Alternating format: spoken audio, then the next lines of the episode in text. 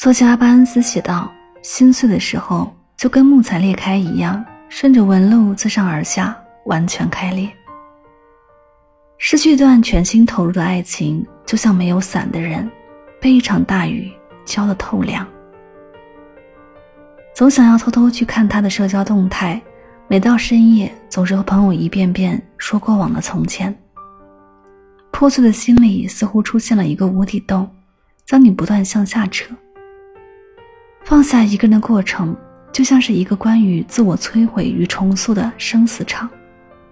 我们要推倒过去的一切，在废墟上新建一座城。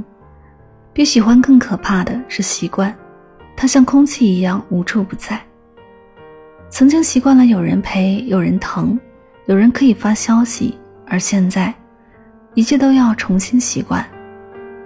你要建立自己新的生活秩序，从一个人起床，一个人吃饭。当一个人逛超市，一个人散步。刚开始必定会很难，但是只要坚持下去，新的生活轨迹总会覆盖旧的，新的习惯总能替代曾经的。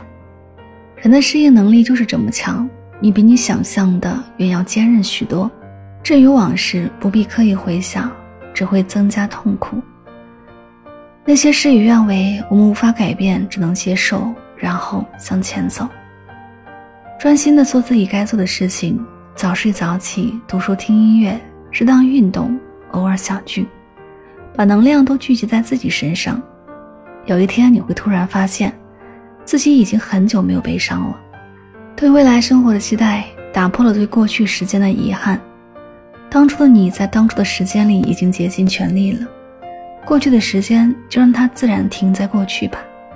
河水一直向前流动。